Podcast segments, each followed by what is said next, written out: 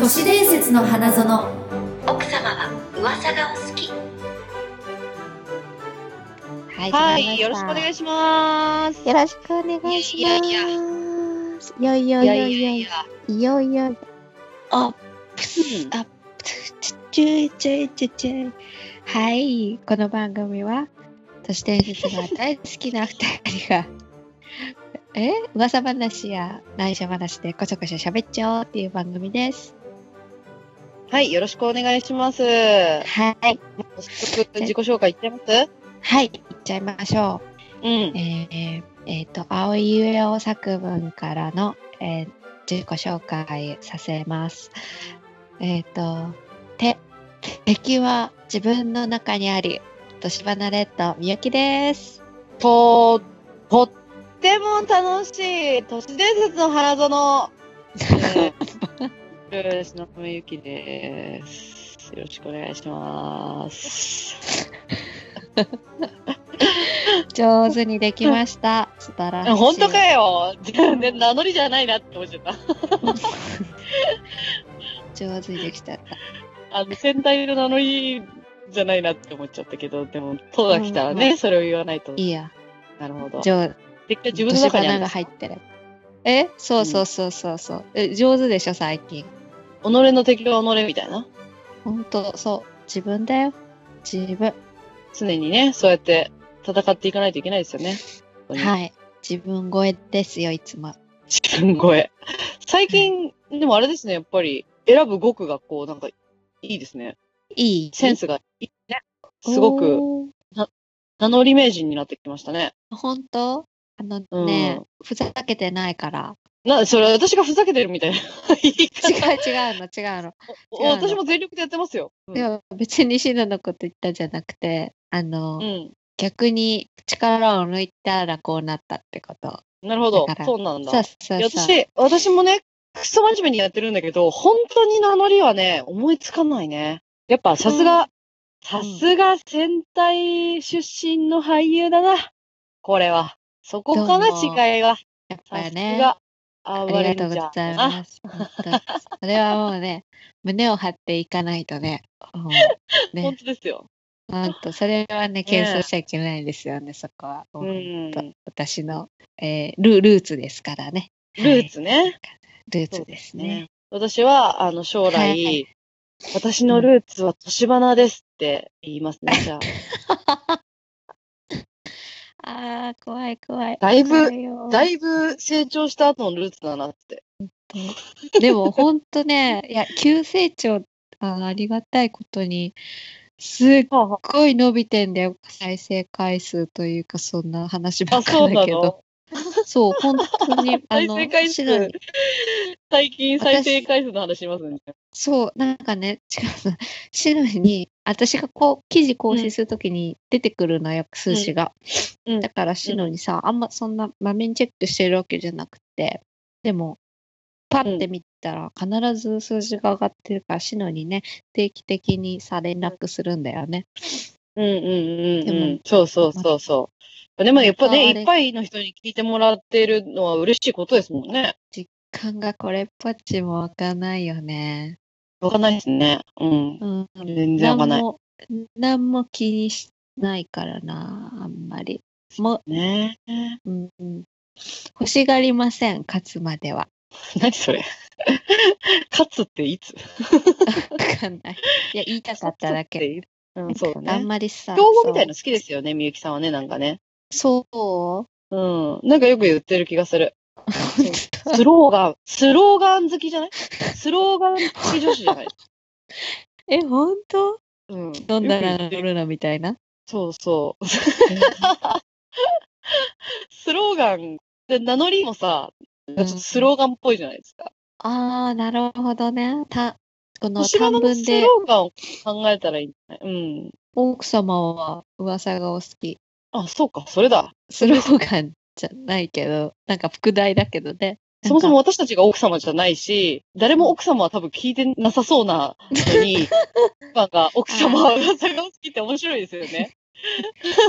あの、全長然、期的全な 然、奥様はどこにいるのっていうさ、なのに、それが大きくなってるって面白くないですかいつか、私い一人つかな、なった時のためよ。いつかね、奥様になるようだ から。いやそれなんでいつかなった時のために今ってちょっとよくわかんないですね。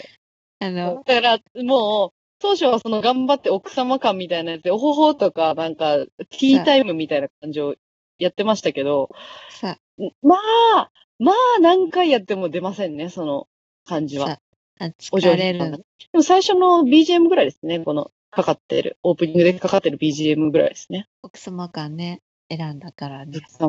うーん、そうなんです。そんな感じで、今日もやっていきますか はい。いいですね。はいい、い頃合いでき切り上げましたね。言わないよ、そういうこ と。うま い。はい。 はやめーい。上 て、じゃ手。あ、お願いします。ややめてだよ。今日もよろしくお願いいたします。今日もよろしくおはい。願いします。ようこそいらっしゃいました。ここはアーバンレジェンドが渦巻くホスピタルの従業員、みゆかたと申します。ホスピタルなんですね。うんはいなんか、聞き覚えのある名前 だな。陰謀論はあります。ということで、本日ご紹介するお話は、あーはい。スタップ細胞の真相の裏に渦巻く5つの陰謀とはいやー、大好き。はい。ということでね、陰謀論大好きでおなじみの東雲ですからね。ぜひその話は聞かせていただきたい。よかったです。このスタップ細胞はもうどういう細胞かと、そういうところからね、あの知らない人もうんいるかと思いますので、あのええ大変ニュースでね、騒がれたスタップ細胞ですけれども、結構前ですけど。はい、もう3年前になるんですよ。あ、もうそんな前ですかそうなんです経よ。ってる。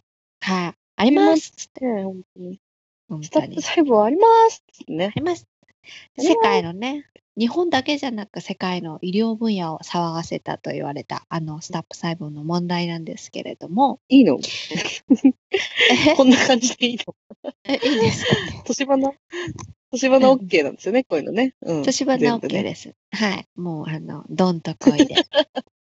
ほんとこい。ねはい。私いなくなったはいら、なんかあったと思ってください。そしたらです ね、生命の危機をかけてやってますからね、本当に。はい年花は。命かけてやってます。あの、理研なんですよね。理化学研究所でね、最初発表されたんですよね。えーそれが、実はもう、真実ではない論文が発表されたと、マスコミで報じられて、事態は収集しました。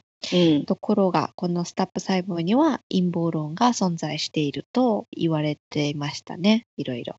いや、もう当時もそのね、空気をプンプンさせていって、私はかぶりつきでテレビを見ておりましたが、これは陰謀の、の匂いがするぞと。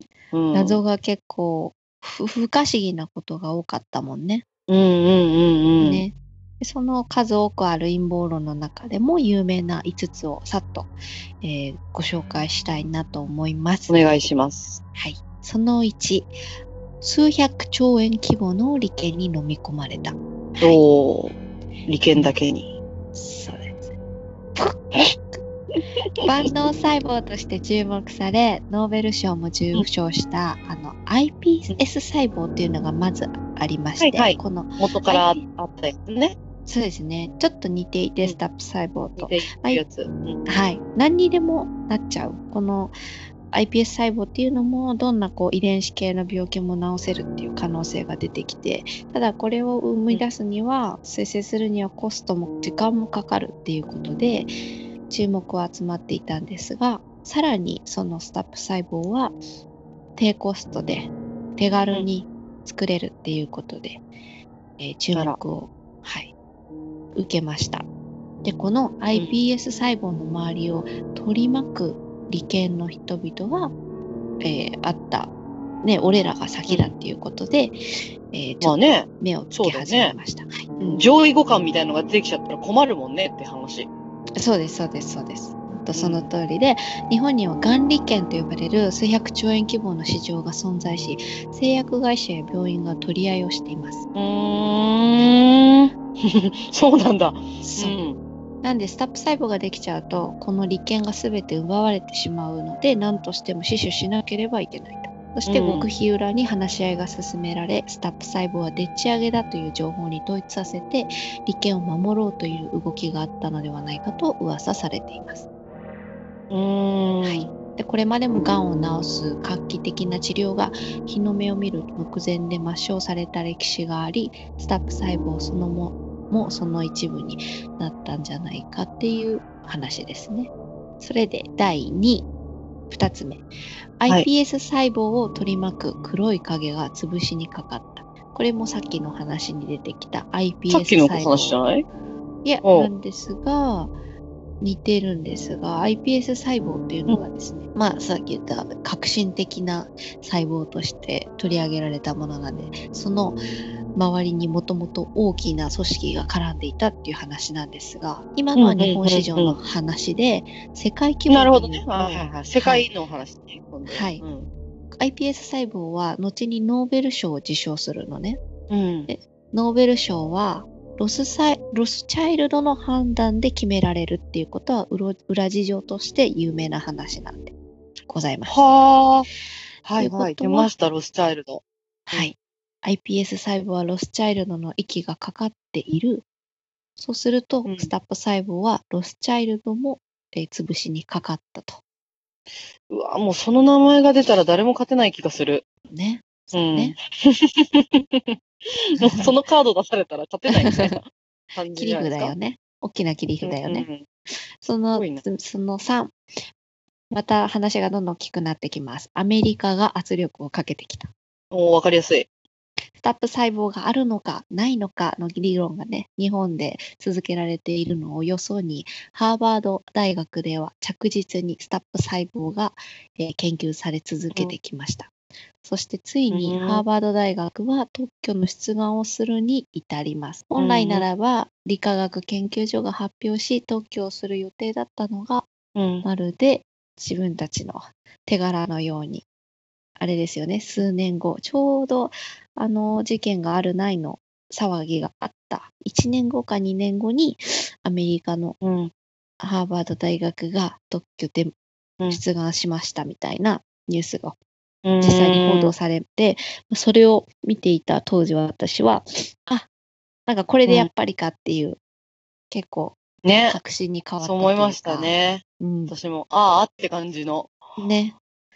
やっぱり、うんやっぱりそうか、みたいな。わかりやすい、あれはうん構図だったと思うんですけど。うんうんただ、その、もうちょっとその深いところでいくと、日本自体がアメリカさんに裏でもう情報提供を先にして、大きなお金を裏で受け取ったから、日本も協力して、このマスコミ報道のコントロールうん。も、その協力あ体制のそうです一つによね。完全に決めつけでもう悪だ悪だみたいな感じになってたもんね、最初からね。 SNS でもちょっとなんか、うん、ないわ。この人ないのに言ってるわ、みたいなうーん。う印象になってたのもーん。操作だったのかなと。なるほど。はい。で、その4、保険のセンター長のあの自殺ありましたね。うんうん。はい。あの自殺についての、ね。あの組織が関係しているんじゃないかという。スタップ細胞を発見したと言われる理化学研究所、この副センター長の笹井さん、笹井博士がうんえー職場で自殺するという衝撃的な事件がありました。うん。笹井博士がいなければスタッフ細胞は完成しなかったと言われていてこのまま存命されると困る組織が世界に存在すると。うーん。でそれが国国際金融資本を実質支配するユダヤ金融と言われてます。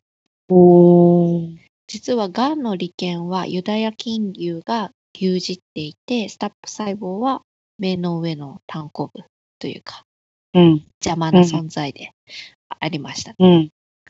このスタップ細胞の不正問題は、笹井博士がいることにより、次第に事実が説明され、世論は納得する可能性があったから、消されてしまったんじゃないかと言われています。うん怖い。で、このユダヤ金融がもうマスコミに多額の資金を提供して、協力の流れにまた持ち込んだんじゃないかっていう、まあ、一説、これもうーん。私これでねそうあるそういう政治すごい好きな友達と話をしてた時うに、ん。うん。あのボカタさんはもしかしたら、うん。自分の命が狙われるのを知ってて、先に前に出たんじゃないかっていう話をしてたのねその方が。どういうことうん。なんていうの自分がバーってあれだけ前に出ちゃえばうん。殺され死んだら明らかに不自然じゃないはあ、はいはい。どう転んだって不自然だから不自然だし、うん日の目を浴びちゃうから死んだことが。うん。だったら先にその殺されるとしたら表に出る前に殺されたらいろいろもう隠されてたけど、うん。なんかおぼかったさんがあえてああやって前に出たのは、うん。彼女のもしかしたら策略かもねってもうもしそ怖のっ認められないとしても命だけはっていうことでだからそうんうのんセンター長が亡くなったでしょみたいな話もしてて。あーでもセンター長が亡くなったのも、注目はやっぱ浴びちゃいますけどね。見ちゃってましたね。うん。明らかに自殺みたいに言われてたけど、確かに。まあでも、憶測が。そっかうん。うんおぶおぼかたさんが前に出たから別の人がみたいな感じになっちゃったっていうことですかね。ねうんまああの、いやね、でも憶測が憶測を呼びますけども、最後、最終的に誰が得をしたのか。うん。このスタップ細胞の一連の問題はあまりにも過激で、そしてよくできたストーリーでもあります。小説を読んでいるように終わってみれば、まさに筋書き通り、表紙の目次を読んでいるかのような作られた流れになっているように感じる人は多く、意図的に操る組織がいると考えられます。様々な組織の名前が挙がりましたが、結局、誰が独り占めできるかっていうことで、えーうんうんロスチャイルド、ハーバード大学、うんこうん。れ、手がかかってるのはフリーメイソンでしょうっていう話ですね。なるほど、出ました。はい。やっぱり最 後は。そうですね。で、そこ医療分野っていうのはやっぱり理最後はそうなんです。利権なんですね、結局。そこえのえ軍勢を支配しているのはフリーメイソンですし、えー一切手を加えることなく、各指導者を操ることで物事を進めていたんじゃないかという。また、ハーバード大学もちなみにフリーメイソンが運営していると言われています。おお。ということで。ほんとここれはねえ、後々になって言われてることだから、本当にどこまでがほん、ね、あれかわからないけども、うん。ね、今、目の前で起きてること、アメリカとうん。ノースコリアの情勢とか、そこ日本とか、ね、これからの選挙とかも、一連の流れで、その時その時だけじゃなくて、一連の流れで見て、ちゃんと自分の目で判断できるようになりたいなと思いました。うんはい。なるほど。ということで、いや、でも、やっぱり、世界を変えるみたいな意図っていうのはさ、なんか昔の歴史の授業じゃないけどさ、やっぱりこうね、命が狙われたりとかするわけじゃないですか。うんでも歴史に名を残すみたいな、ね、そうだねその、高リスクな、ね、ハイリスク、ハイリターンみたいなね、うんところだけど、かっこいいよね、なんか。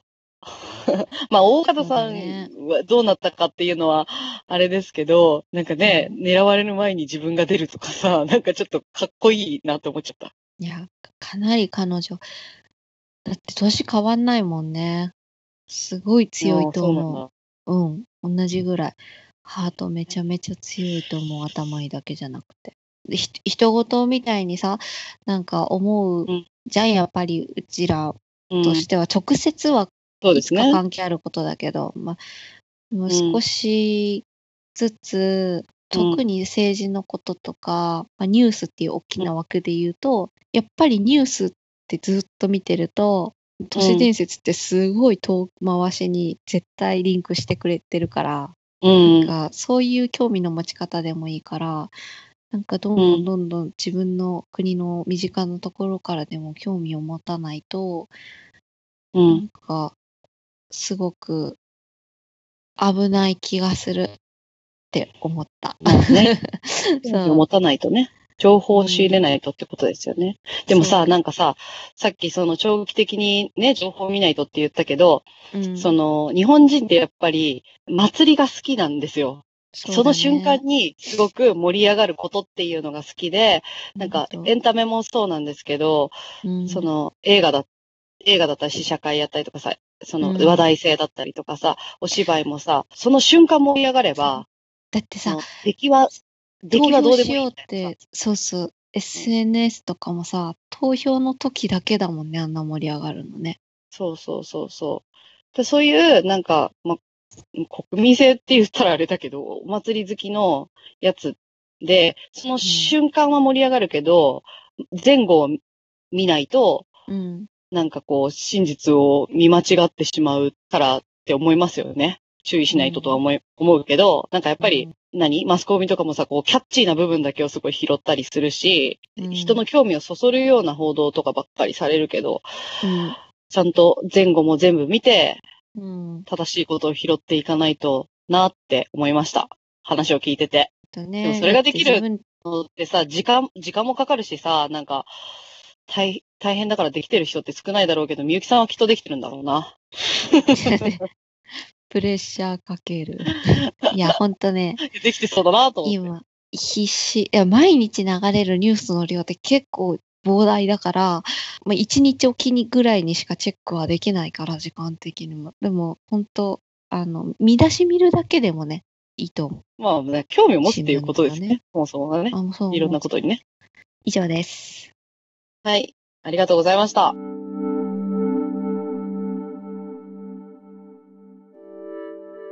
どうはぞい、えー、じゃあ後半でございます。東雲のちょっと気になる、うー話。いや ー気になる話気になる何何あの、うんなんかね、私はですね、うん異世界に行きたいです。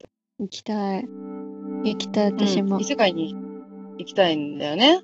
行き篠たい、宮は最近ね。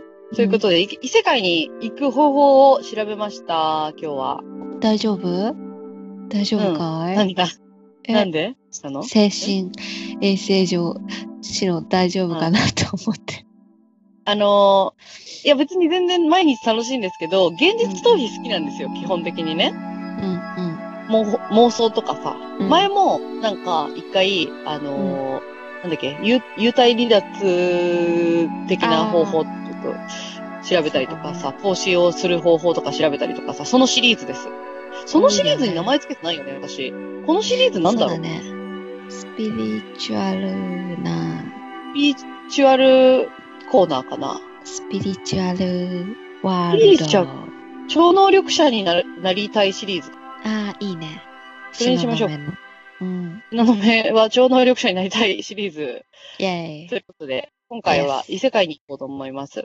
まあ、異世界というか、パラレルワールドと言われている、あの、はい平行世界に行く方はいは法いなんですけど、うん何種類かございまして、はいえーえーっと、まあ、これ有名かな有名なものたちだと思うんだけど、うんまずね、紙を用意していただいて、紙に、これは六芒星かなを書いていただきまはす。い三角、うん三角形と逆三角形を、えーっと合わ重せねてたやつ、六芒星と呼ばれるやつですね。はいここれをまず書いていただき、はいで、その真ん中、うんうん中の空間の部分に、うんえっと、赤いペンで、秋田って書きます。東北の方の秋田っりて、おお違うよくわかったね私の考えてること さすが、うん、うん、東北の方の秋田じゃなくて、この世界に秋田って、秋田ね。嫌な予感するねそううんうんこの書いた紙うんを、あ、この紙はね、5センチ ×5 センチの正方形の紙に書くんだって。折り紙とかだ5センねチ ×5 センチの、そう、正方形の紙にできるだけ大きく六芒星をまず黒で書いて、うんで、真ん中に赤いペンで書海きた鮮。で秋田ではいこれを、えっ、と、持って寝ます。うん持って寝るの、い握って寝るんだって。うん、で、うんその次の日、朝起きた時に、紙がなくなっていたら、成功。もうパラレルワールド来てる。もうパラレルワールドに目が覚めるのそうん。髪がなくなってたらね。つまり起きた時に髪がなくなってるっていうのは、髪がなくなったってことじゃなくて、自分が違う世界に行っちゃったっていう、っていうことらしいです。枕の下とかにあったらね、よく探したらベッドの下にあるとかはあるかもしれないよ。そ、それありそうだね。それよく探してください。あの、わかりました枕の下からシートの下からひっぺかして全部探してください。それでもなかっ確たら認、します。もう確認します。はい。異世界。異世界です。あともう一個ね。これちょっと怖いけど、10階以上あるエレベーターで異世界に行く。あーうん、10階以上あるビベル、ベルじゃない、ビル、ビルのうんエレベータうんーで、うん。まずエレベーターに乗ります。乗るときは一人、一、人だけで。うん、一人でしか行けない。友達とは行けないね。だからね。うん。一人で行ってください。えっと、エレベーターに乗ったまま、4階、2階、6階、2階、10階と移動します。降りずに。 2、6、2、10。 4、2、6、2、10と押して、降りずにそ、そこ行き来するってことね、エレベーターに乗ったまま。で、最後に10、その10階まで移動しましたよね。そしたら、まだ降りずに、今度は最後に5階を押します。で、5階に着いたら、若い女の人が乗ってくるそうです。で、その人には話しかけないでください。知らない女の人が乗ってきてもね。で、うん乗ってきたら、最次1階を押します。押すんだけど、なぜかそのエレベーターは1階に降りずに10階に上がっていくんだって。ポンポンポンポンポンポンポンポンポン。なぜか10階に上がっていく。で、この上がってる途中に違う階を押すと、うんもう失敗しちゃうので、押さないでください。ただ、ここでやめたいんだったら、10その10階に行くまでに別の階を押して逃げることも可能。ここが最後のチャンスらしい。で、9階を通り過ぎたらほぼ成功したと言っても過言ではない。で、その10階に降りるとうん、成功ということになるんですけれども、はい。その世界にはあなたしか人がいません。ほ他にはいないんだ。ここからどうなるかはわからないんですけれども、ただ一つ言えることは、誤解で乗ってきた人は人ではないということだけ。ということで。その乗ってった人どうなんだっけどっかで降りんな一緒にいるでしょだから。一緒にいる、一緒にいる。ね。でもあなた以外人じゃない。そう。だからその人は人じゃないんだよ。死者の世界ってことだよね。うん。帰り方ないんだよね、どっちも。帰り方はない。そうなんだよね。あの、パラレルワールドもさ。でもさ、それ何人かさ、試してる人いるよね、YouTube で。いるんですよ。ね。見た動画上がってますよ。見たで、か怖くて見れないだし。な怖んくてで見見れないないので、何怖がりなんだって。なんでそこまで調べといて、いい妄想好きなのにさ。うん。だから、そうなんですよ。妄想するのは楽しいけど、そういうけ、検証動画とかさ、もう怖くないたまにみゆきさんが見せてくる、なんかこれの動画、あのエレベーターので狂ってる女の人いたじゃん。ああ、ね。あれね。あれとかあのもうトラウマになっちゃって。嘘、ホテルの思い出ねし。たもんそう。怖くて。気持ち悪い。あーなんかさ、高層、あのーちょっと高級なマンションとかタワーマンションとか、だいたいもう今エレベーター、監視カメラがね、外から見えるのなってるのね、エレベーターホールでさ、待ってんじゃん、エレベータはいはいはいはい。ー。で、はいモはいニはいターがついてるの、だいたい。うちにも外にも。だから、エレベーター内で筋トレとかするとバレんの。次降りてきた人にクスクスって笑われちゃうのね。でもちょっとなんか考えると怖いよね、その映像って。怖い。膨らますとね、あれ二人で乗ってませんでしたっけとか言われたとか考えちゃう。あ、でね、戻んだけど話。 あの、YouTube のさ、見たのそれ。うん異世界に行く方法。おうなんかさ、2ちゃんとかでさ、勇者扱いされて、俺やってくるみたいなので、うんやると演出できちゃうじゃん。うんうん。途中で退出するとかさ。うんうんうんうん。異世界にこれ異世界かなっつっていなくなるとかあったけどよくわかんないから本当かどうか YouTube で今度そのエレベーターを一人でビデオを持ってカチャカチャやってる男性の映像を見たなんもなかったなんもなかったでもなんかねエレベーターの途中に変なの映ってた怖い。見れない、もう。いや、でも私なん多分それ、もううん調べたんですけど、うんなんかその、もコメント読んう、だ寄ねせられてる、コメ、そう、寄せられてるコメントが怖すぎてやめた。もう言うんだよねみんなあれ何秒のとこ映ってませんみたいなそうそうそうそうそうそそう、効果、なんとか効果だよ。見える見えるように見える。る。見える見える効果そうそうそうそうそうそう。怖いもんは怖いんだよ。でも、まあ、本当にもうこの世界に飽きたら行ってみようかな、と思いますよね。 かっこいい終わり方。ということで、はい。新度目の、えーはい超能力者になりたいコーナーでした。ありがとうございました。はい。ありがとうございます。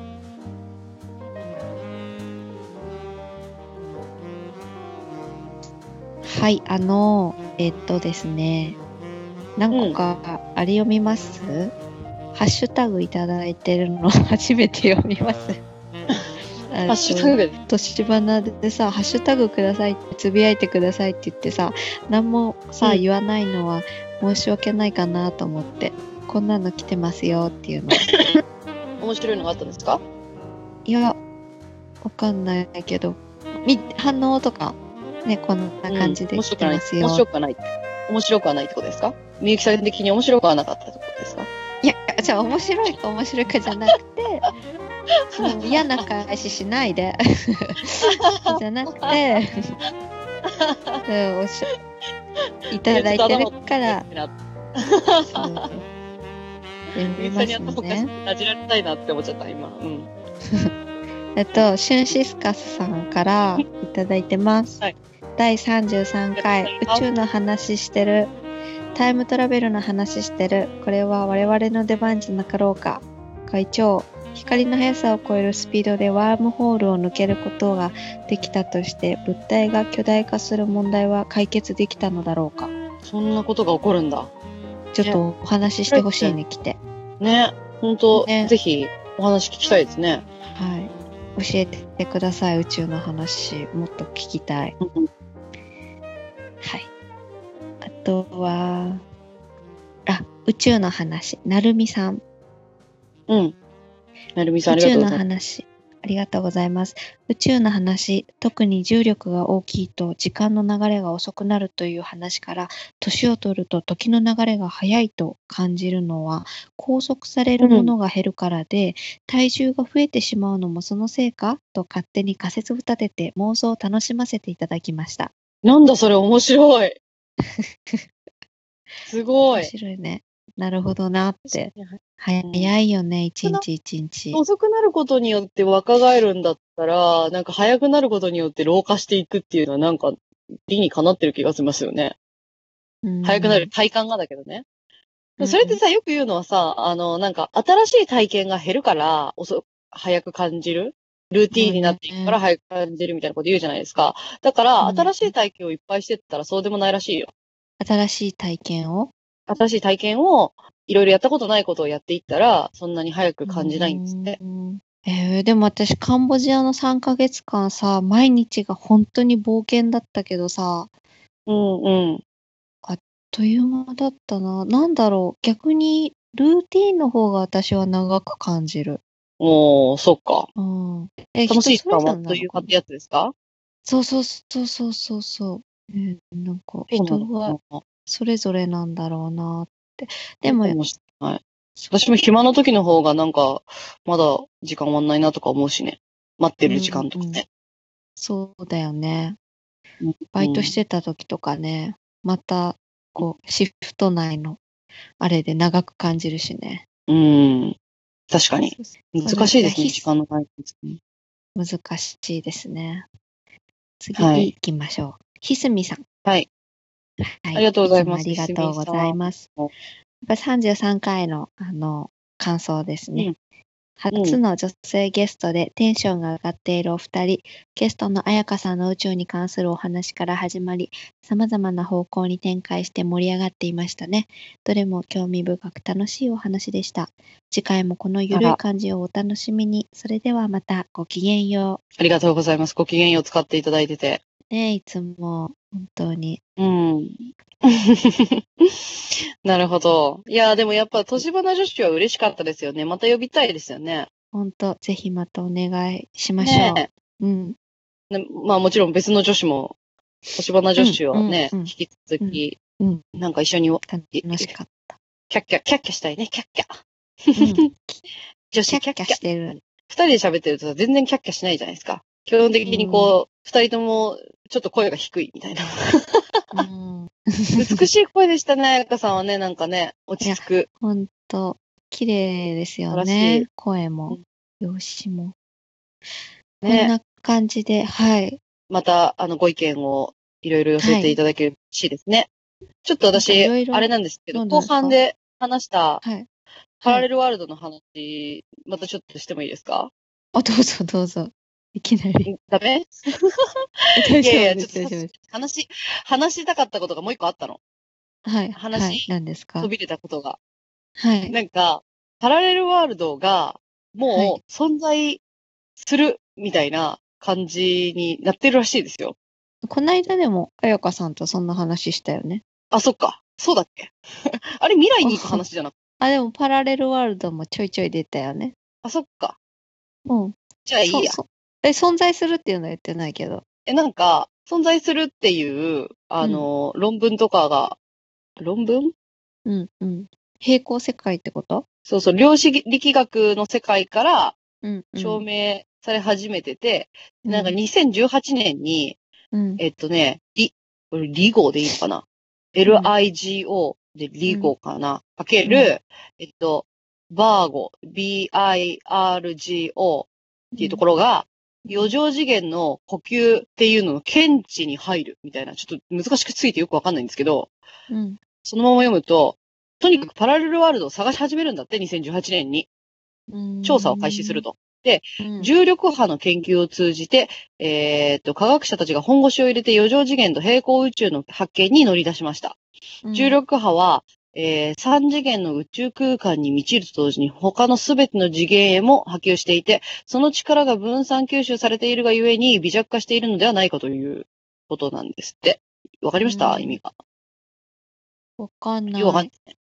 うん。よくわかんないけど、とにかく、その、パラレルワールドを探し始めるってなんかちょっとワクワクするなと思って。そうだね。なんかさ、周りの人が結構、そんなことって言いそうなさ、ち火星移住計画も、ブラックホールの実験もこの間ニュースであったのね。とか、パラレルワールドの実験もそうだし、テレパシーもそうでしょ、なんか、うんオカルトって言われてるものが、実際に大きな組織が大きなお金を使ってやってるっていうことでも、そうそうそうそう。なんかワクワクするよね。なんか、なんかね、すごい、すごい豪華な遊びみたいな。 遊びじゃないわ。遊びじゃないけど、遊びじゃないけど、なんか豪,、うん豪華なさ、なんか大人しかできないさ、そうだね。ワクワクすることじゃん。すごいなうんうっん。て。早く知りたいよね。早く知りたいですね。だって、うん。来年からもう始まっちゃうんだからね、それがね。すごいなと。れを2019聞いた年8年。ん次2018年うん、来年。あ、そっかそっかそっか。うん、うん。もう終わっちゃうね、今年。そうですね。 2018早いですね、もいや、早いよ。う。うん。ああ、そっかそっか。楽しみだね。じゃこれから。そうなんですよ。うん。ということでね、まあ、い年花も、来年も続けていけるように頑張りましょうね。そうだ ね。はい。目標 目標は100回ぐらいでいいいいかな。とりあえず目は。標100回、もなるほどね。100回やったら終わんの100回やったら、とりあえずなんか考えよう。わかんない。とりあえず考えよう。 あっという間に来ちゃいそうだな、それ。来ちゃいそうだね。そうだね。ああ、今日もいっぱいお話ししました。はい、ありがうとうございます。楽しかったです。ん。ねえまだまだ話は尽きないですが、はい、はい今日。じゃあ、このあたりで、ということ締めで。たいと思います。あ、えっ、と、そうだ。それぞれですね、えっ、とうん、まあ、ツイッターやってるんですが、年花のアカウントがあるので、はい TOSHI87LADY で、年花レイディでアカウントありますんで、フォローしてください。で、ぜひ、そしシャーてプ、はい、はいハッシュハッシュタグが、年に花、漢字で、年花で、えーご感想いただいたら、えー話しかけに行きますので、よろしくお願いします。よろしくお願いします。あと、志能さんは舞台に出たり演出したりされてるの で、 まあそういう個人の活動をちゃんとリツイートしたりします。私もなんかちょいちょいしますやってるので、リツイートしたりダダンス振り付けしたりとか、あの、ドラマのダンスの監修したりとかね、そうすでごいすですねね。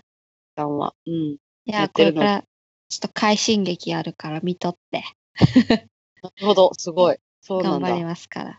楽しみにしてます。はい。お互いちょっと頑張っていきましょうっていうような、はい。ちゃんと、ちゃんとしたよ。うん、すごい。うんちゃんとしていこう、こういうことを。はい、ちゃんとしてこう、あの、ね、徐々にねいっぱいもらってるんですからね。うんそう、交流をしていきましょう、一緒に。私はじゃああ、ゆきさんがは 100, い100回でやめたってなんないように頑張りますね。そう、あ、はい。 ちゃんあの、す再生回数をちゃんと見てて、ある回数、うん1万回再生いったら、イベントやろうか。おお、すごい。。そうしようそうしよそうしよう。う。1万回行ったら。再生いったら、記念でうんイベントやりましょうかね。。オやッりケまー。しょう。さあ、め頑張ろうもうすぐで。頑張って再生ボタンいっぱい押そう、私うが。んまた、身内、身内の再身生。内の、身内であげる。よし、じゃあ今日はこの辺で、えーこの番組は、あくまで都市伝説で真意のことを証明するものではありません。ありがとうございます。それでは奥様、次回も都市伝説の花園で秘密のおしゃべりを。ごきげんよう。さようなら。おやすみなさよなさい。らおやすみなさい。おはよういってらっしゃいおはよう。いってらっしゃい。